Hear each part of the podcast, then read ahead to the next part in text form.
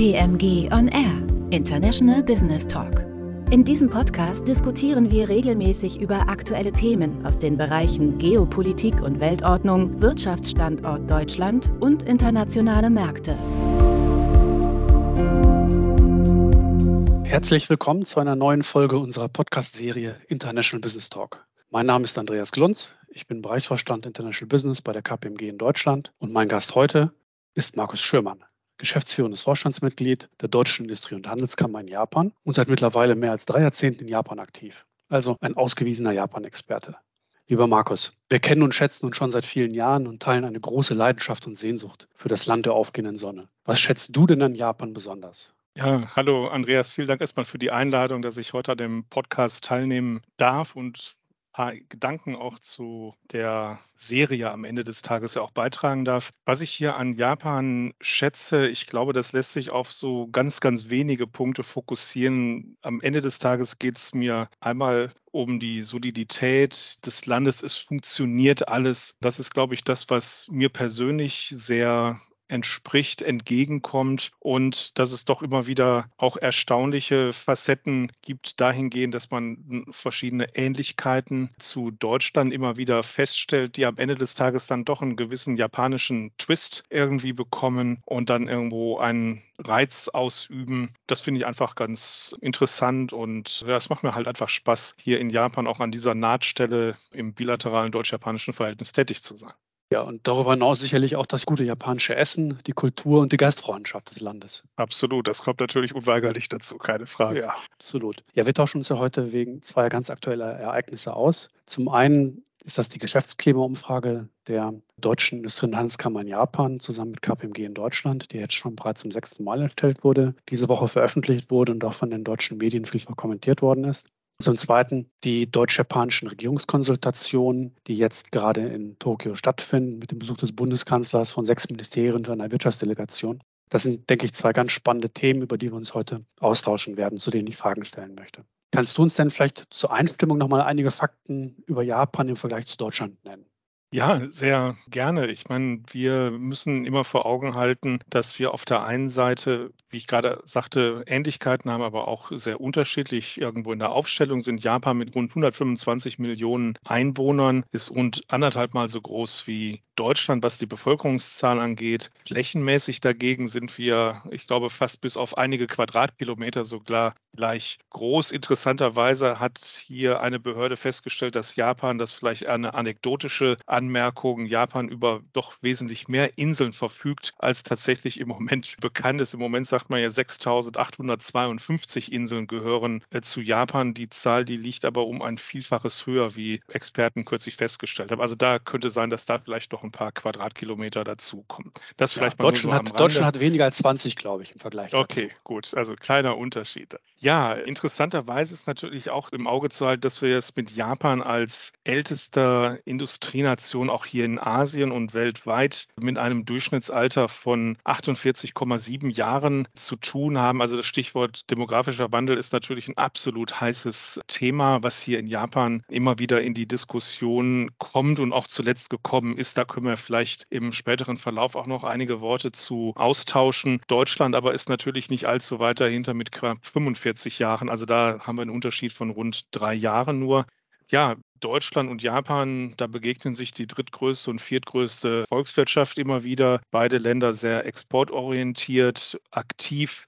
Beide Länder stehen auf der einen Seite immer wieder im Wettbewerb, aber durchaus auch in vielen Kooperationsprojekten wird zusammengearbeitet. Also sehr facettenreiche Beziehungen. Japan ist, und das ist, glaube ich, in den Fachkreisen zumindest bekannt, das Land mit der höchsten Staatsverschuldung. Das, glaube ich, darf man nicht vergessen. 263 Prozent des Bruttoinlandsprodukts, eine gewaltige Zahl, ein gewaltiger Wert. Deutschland liegt dagegen bei eher bescheidenen 60 Prozent, wenn man den japanischen Wert dem gegenüber hält. Und was interessant ist, das Stichwort Inflation, das ist natürlich von einer besonderen Bedeutung. In Deutschland, wie wir ja wissen, liegt sie bei rund 10 Prozent. Hier in Japan, und das ist im Grunde ein Allzeithoch bei durchschnittlich 4 Prozent, wobei man hier ergänzend sagen muss, dass die Inflation und vor allen Dingen die Preissteigerungen gerade im Energiesektor auch hier in Japan zuschlagen, um in den letzten Monaten um 20 Prozent die Strompreise gestiegen sind und auch zum Sommer hin nochmal signifikante Erhöhungen angekündigt worden sind.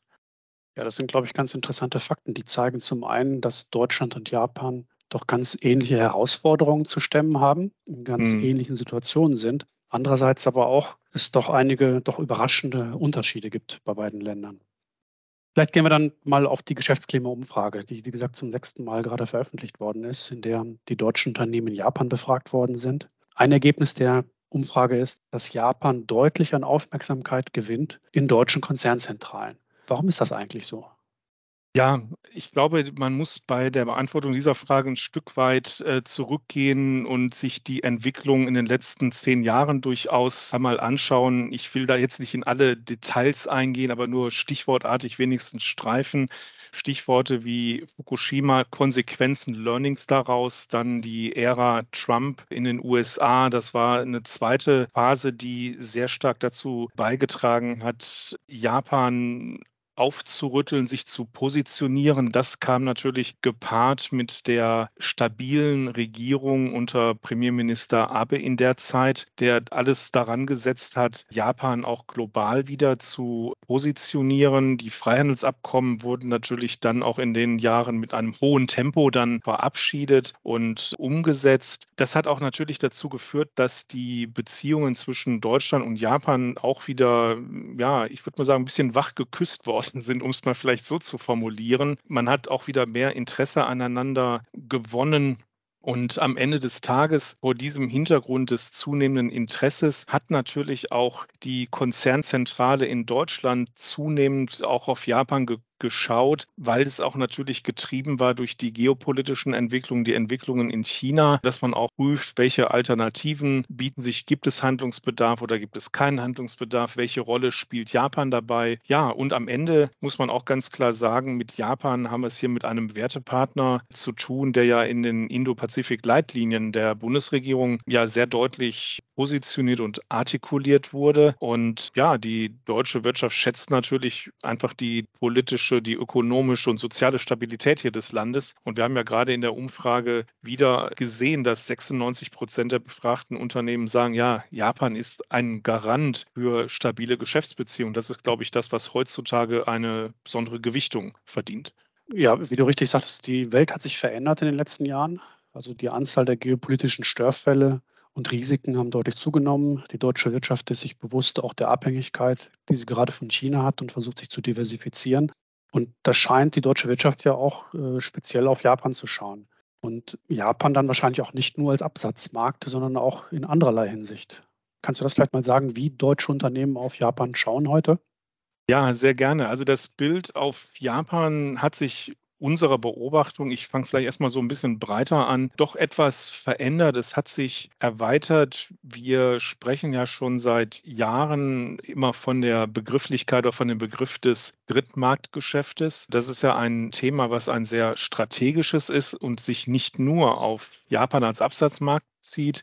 Was ich interessant finde, ist, dass gerade jetzt in dieser Umfrage schon wieder 66 Prozent der Unternehmen gesagt haben, ja, wir sind im Geschäft mit japanischen Partnern außerhalb des Landes unterwegs und wir haben damit eigentlich einen Wert erreicht, der bereits schon über dem Wert vor der Corona-Pandemie liegt. Also das ist eigentlich eine sehr spannende und interessante Entwicklung und es lässt sich eigentlich sogar auch noch ganz interessant untermauern, weil die Begrifflichkeit ist natürlich sehr abstrakt. Was heißt denn Drittmarktgeschäft? Gibt es Beispiele? Und was da eigentlich ganz interessant sind, wir haben das mal näher recherchiert. Ungefähr in den letzten vier Jahren haben wir 36 Projekte deutsch-japanischer Zusammenarbeit identifiziert, die eben auf Drittmärkten realisiert worden sind, gerade im Bereich Automotive, Energie, IT und auch Infrastruktur. Und ich halte das, also 36 Projekte in mhm. so den letzten vier Jahren, ich halte das für eine absolut signifikante Zahl und zeigt, dass in dieser Art von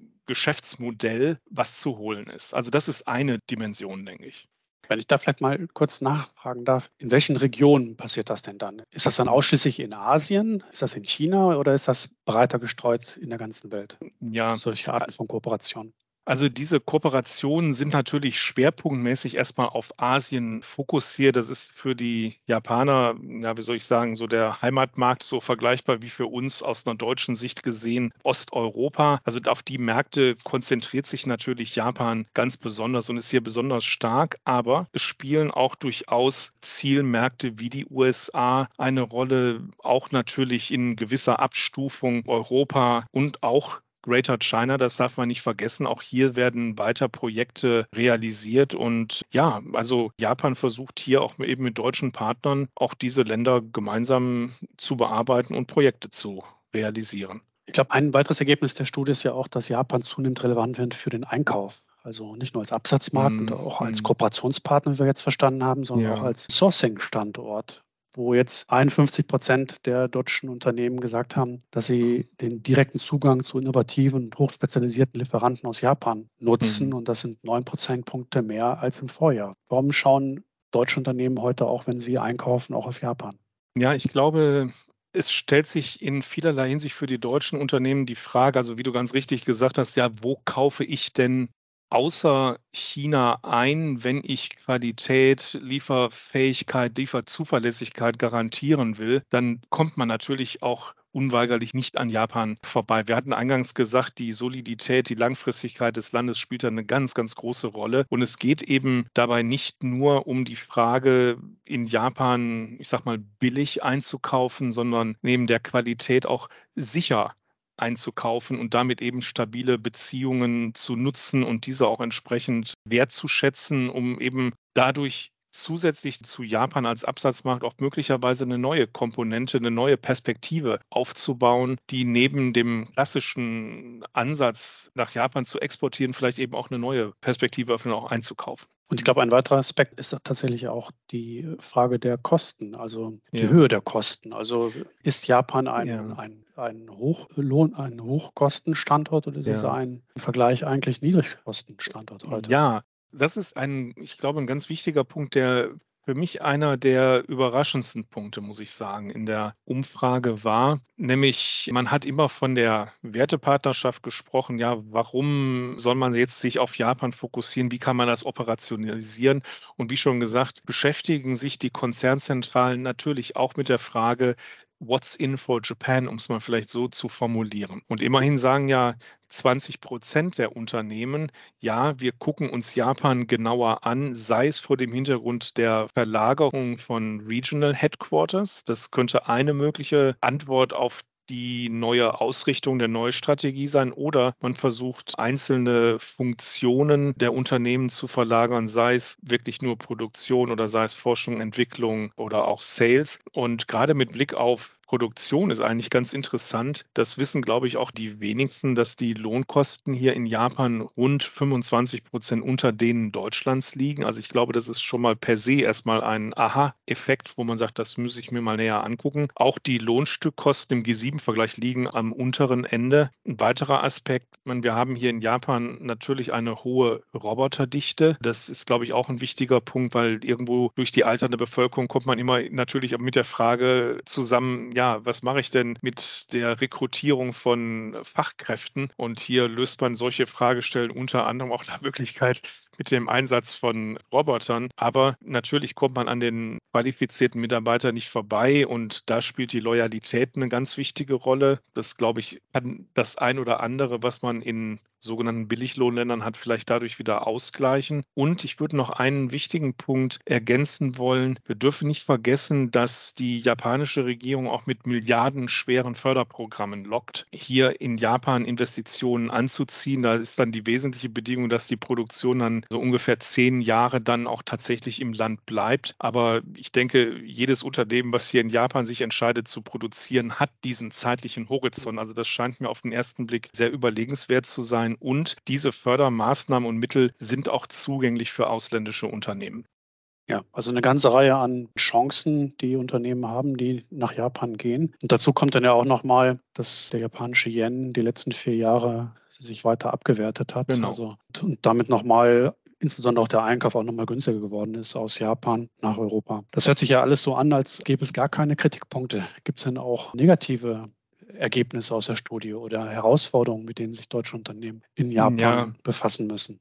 Das ist eine gute, gute Frage. Also aktuell ist im Grunde eines der größten Probleme ein sehr operatives Problem, eine sehr operative Herausforderung, nämlich die steht im Kontext mit der Rekrutierung von Personal, die gerade in den letzten Jahren eigentlich jedes Jahr, muss ich sagen, das hat ja auch die, haben ja auch die Geschäftsklimaumfragen der letzten Jahre immer wieder gezeigt, jedes Jahr hat sich diese Situation immer wieder verschärft. Und jetzt sagen 84 Prozent der Unternehmen, ja, das ist ein signifikantes Problem. Also das ist wirklich ein Punkt, der natürlich auch Einfluss hat auf das Wachstum und die Entwicklung der Unternehmen hat. Also da müssen wir nach Wegen oder müssen die Unternehmen auf der einen Seite, aber auch natürlich hier die staatlichen Stellen gucken, wie man das Thema besser in den Griff kriegt, weil der demografische Wandel ist halt nicht aufzuhalten. Und ja, das ist halt ein sehr spezielles Thema hier in Japan, wo auch vielleicht die deutsche Seite auch mit der ein oder anderen ergänzenden Idee auch zu beitragen könnte. Arbeitskräftemangel ist ja sicherlich auch ein Thema nicht nur in Japan, sondern wie wir wissen ja auch in Deutschland.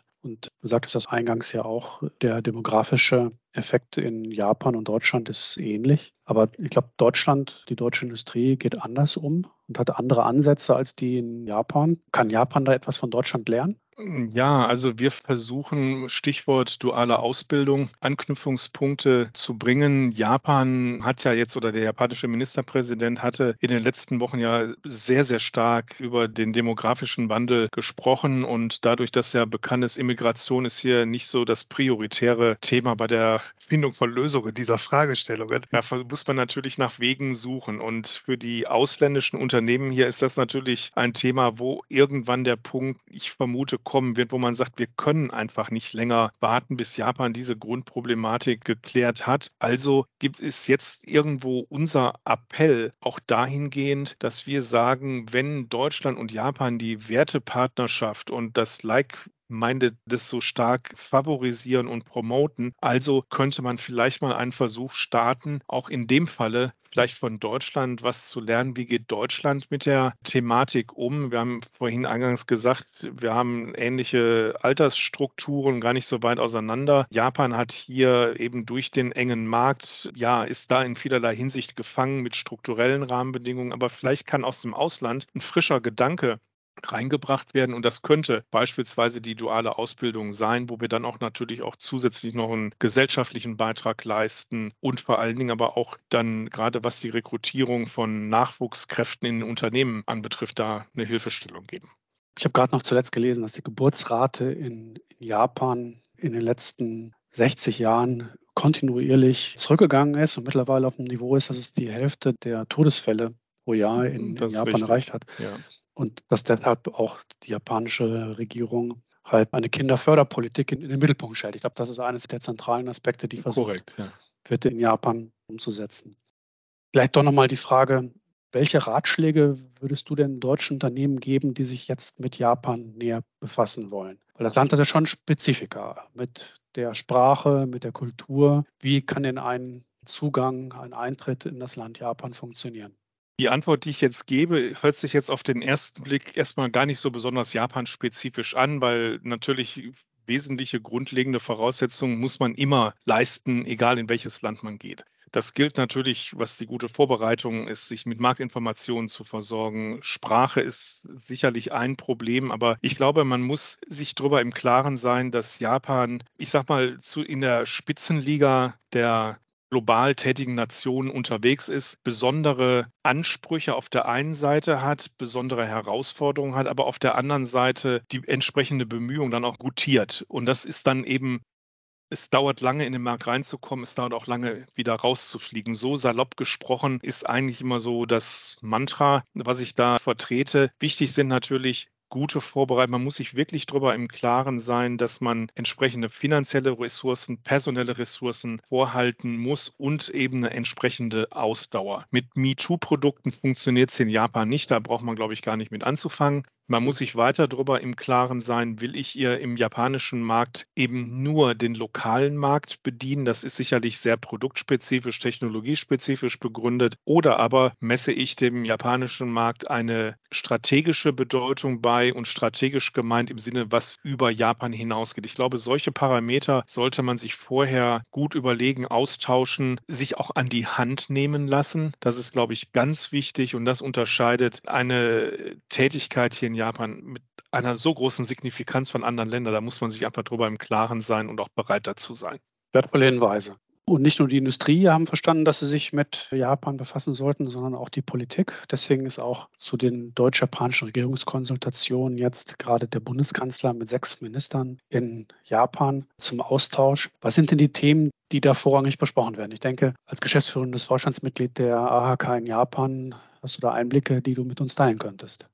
Das wäre sehr schön, wenn das der Fall wäre, Andreas. Was sicherlich wichtig ist, ist, soweit ich das beurteilen kann, Folgendes wir haben erstmal den Besuch des Bundeskanzlers im letzten Jahr gehabt. Das war der erste Besuch und das war auch der erste Besuch des, in, in Asien, womit eine erste Signalwirkung ausgesprochen worden ist, die hier in Japan sehr positiv angekommen ist. Und was ich glaube wichtig ist, dass Deutschland jetzt auch im Grunde die Versprechen, die im Koalitionsvertrag festgehalten sind, das ist, glaube ich, das entscheidende Wort, jetzt auch wirklich umsetzt und somit die Bundesregierung liefert und damit auch sehr deutlich zum Ausdruck bringt und unterstreicht, dass man mit Japan mehr machen will, sich mehr austauschen, mehr vernetzen will. Und das ist im Wesentlichen in meinen Augen eine, ein Signal, was ich glaube auch über Japan am Ende des Tages hinausgehen wird. Zu den Diskussionspunkten vielen Dank für die Einschätzung, dass wir über vieles Bescheid wissen. Das ist durchaus so, aber es gibt auch durchaus Bereiche, wo wir halt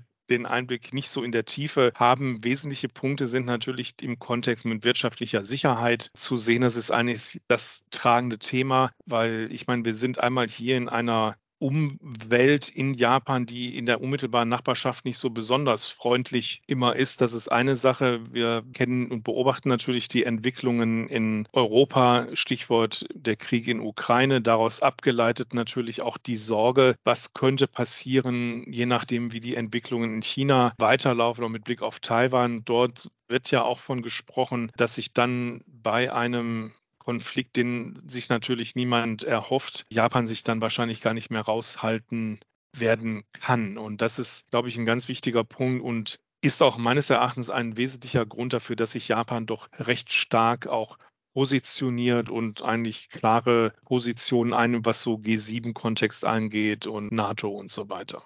Und da ist vielleicht dann auch eben ganz interessant zu sehen, wie jetzt die aktuellen Entwicklungen, was das Stichwort Japan-Korea angeht, für eine Rolle spielt. Der koreanische Ministerpräsident wird ja unmittelbar vor den deutsch-japanischen Regierungskonsultationen hier in Japan erwartet. Und hier geht es ja darum, die Beziehungen, ich sag mal, zu enteisen und wieder auf eine normale, pragmatisch kooperative Basis zu stellen. Und meines Erachtens schlummern hier doch eine ganze Reihe an Potenzialen, auch in wirtschaftlicher Perspektive, wenn man sich nur vorstellt, was Japan und Korea im Grunde gemeinsam auch als mittlere Mächte, um es mal vielleicht so zu formulieren, wirtschaftlicher Natur dort in Bewegung setzen können. Ich glaube, da ließe sich eine ganze Menge noch mehr an Leverage raus ableiten, als das, was wir heute eigentlich erwarten. Und das stimmt mich eigentlich ganz hoffnungsvoll. Also hier von japanischer Seite auf jeden Fall, wenn man hier die Presseberichterstattung verfolgt, wird das sehr positiv bewertet. Die Regierung sieht das sehr positiv und auch die Bevölkerung findet hier im Moment diese Entwicklungen überwiegend sehr positiv. Ja, ich glaube, das war nochmal ein guter Schwenk, weil es zeigt, dass Japan eben auch integraler Bestandteil ist von Asien und eine Demokratie, die uns, wie du richtig sagtest, ja mit ähnlichen Werten auch gegenübersteht wie Deutschland. Da vielleicht dann doch nochmal die Frage, wie ist denn die wirtschaftliche Vernetzung Japans in China und Südkorea? Wie stark würde denn Japan getroffen, wenn China sich stärker nach Russland ausrichtet oder einen Konflikt mit Taiwan eingehen würde und Japan gezwungen wäre, sich stärker dem Westen zuzurichten? Das ist eine sehr interessante Frage auf die ich jetzt im Moment spontan keine wirkliche Antwort, ich sag mal, eine wirklich fundierte Antwort habe. Also ich kann auch hier nur versuchen zu vermuten. Ich gehe davon aus, dass natürlich für Japan eine solche Entwicklung auch mit großer Sorge natürlich beobachtet würde. Das, denke ich, steht außer Frage. Ich würde aber denken, dass Japan, und Japan ist ja in China um ein Vielfaches tiefer vernetzt und präsent in China als Deutschland. Es ist erstmal so verwoben ist, dass Japan natürlich sich auch aus China nicht zurückziehen kann und das hört man hier in Japan auch nicht. Das ist eigentlich kein wirkliches Thema im Sinne eines Trends. Es gibt immer wieder vereinzelte Fälle, das ist wichtig. Ja, aber man kann jetzt nicht von einem großen Trend sprechen, zumindest noch nicht. Also gehe ich davon aus, wenn ein solches Szenario, was du gerade gemalt hast, wenn man sich so etwas vorstellen würde, denke ich mir, dass Japan gerade im Kontext des Stichworts wirtschaftlicher Sicherheit, Economic Security noch ein Schüppchen obendrauf legen würde, zu prüfen, mögliche Abhängigkeiten entweder noch stärker zu vermeiden oder sich so zu organisieren, dass man halt, ich sag mal, dass man immer noch eine gewisse Kontrolle über das Wohl und Wehe seiner Aktivitäten in, in China behält. Also so würde ich es mir zumindest vorstellen. Ich meine, Japan versucht ja sowieso immer nicht zu sehr auf einen einzelne Ressource oder auf einen einzelnen Partner zu setzen. Also das ist ja, steckt ja eigentlich in den Japanern drin, um es mal so zu sagen, dass eigentlich das risikoaverse Handeln ja doch das Land auch durchaus prägt. Und ich könnte mir vorstellen, dass auch vor dem Hintergrund einer solchen möglichen Entwicklung, auch wenn man eben sieht, dass ja jetzt der chinesische Präsident ja vorhat, nach Moskau zu fahren, dass das natürlich auch mit gewisser Skepsis aus hiesiger Sicht beobachtet wird. Mehr kann ich dazu noch nicht sagen. Ich habe hier, muss ich sagen, auch in der Berichterstattung noch nicht so viel beobachtet. Aber das ist mindestens ein genauso ein spannender Faktor wie jetzt umgekehrt die Entwicklungen zwischen China und Korea. Also ich glaube, da ist wirklich Geopolitik live angesagt ja. und gucken, dass da vor allen Dingen jetzt die like-minded Partner, die wir hier in Asien alle haben, dass da die richtigen Schlüsse gezogen wird und damit und die auch geschlossen an einem Strang die richtigen Entscheidungen ziehen. Was ich daraus höre, ist aber durchaus auch wieder ein sehr ähnliches Bild, also auch wie die deutsche Industrie und die deutsche Wirtschaft auch auf China schaut. Also auch da ist es ja nicht so, als wenn die deutsche Wirtschaft ein Decoupling möchte oder versucht ja. äh, zu befeuern, sondern ganz im Gegenteil. Man ist in China, man lokalisiert, man regionalisiert die gesamte Value Chain auch in China für China und man diversifiziert stattdessen. Also man versucht halt die Abhängigkeit so zu mindern, indem man in andere Regionen zusätzlich geht und das auch mit der ganzen Wertschöpfungskette Richtig. von Einkauf, Produktion, R&D. Also von daher scheint auch das, scheinen auch die Strategien, die die deutsche Industrie und die, die japanische Industrie verfolgt, ja durchaus auch sehr ähnlich zu sein. Also wiederum eine Ähnlichkeit in beiden Ländern. Absolut. Richtig. Vielleicht auch nochmal wie denn die öffentliche Meinung in Japan zu Deutschland ist. Was liest man denn in der japanischen Presse? Was hört man in den japanischen Medien über Deutschland? Wie wird über ja. Deutschland geredet? Also ich denke, dass wir hier erstmal grundsätzlich ein, ich sag mal, historisch positives Bild immer wieder feststellen, dass Deutschland, deutsche Wirtschaft, deutsche Unternehmen, Deutschland auch als Land erstmal per se sehr positiv bewertet wird. Also das kann man pauschal sehr sagen. Was aber schon beobachtet wird und auch durchaus hier in der japanischen Presse, also auch hier im japanischen Fernsehen berichtet wird, sind gewisse Entwicklungen, die jetzt nicht nur mit der ganzen Energiethematik im Zusammenhang stehen. Darüber wird natürlich auch berichtet, aber das Thema Streiks, die sind ja auch in den letzten Wochen und Monaten, wenn man bis zum letzten Sommer zurückgeht, ja doch in einer relativ hohen Kontinuität zu beobachten gewesen. Leider dann auch die Klimakleber, sage ich jetzt mal, das sind auch so Themen, über die hier in Japan durchaus besprochen wird. Das ist alles, was hier in hiesigen hier in Japan schlicht völlig unvorstellbar ist und ich auch sagen muss, dass, das, dass ich mir überhaupt nicht vorstellen kann, dass sowas überhaupt passieren könnte. Also das sieht man schon mit einer gewissen Skepsis und ich möchte auch sagen, dass das auch reputationsschädigend ist. Ich glaube, da hat Deutschland einfach mehr zu bieten und ich glaube, das schädigt bei aller Freiheit und weiß ich, liberalem Denken und so weiter. Ich glaube, das schädigt einfach dem Auftritt und der Präsenz Deutschlands global und zieht viele Dinge einfach runter, was überhaupt nicht erforderlich wäre. Darauf darauf kann man auch gut verzichten. Und das ist in meinen Augen das, was im Moment eher so ein bisschen so ein Störfeuer in meinen Augen darstellt. Ja, vielen Dank, Markus. Ich fürchte, wir sind schon am Ende unseres Podcasts. Für die vielen interessanten Einblicke in ein faszinierendes Land, ja, das so ähnlich und vielleicht auch in einiger Hinsicht doch so anders ist. Vielen herzlichen Dank. Auf jeden Fall haben wir gesehen, das ist ein Land, das erhebliches Potenzial besitzt für deutsche Unternehmen.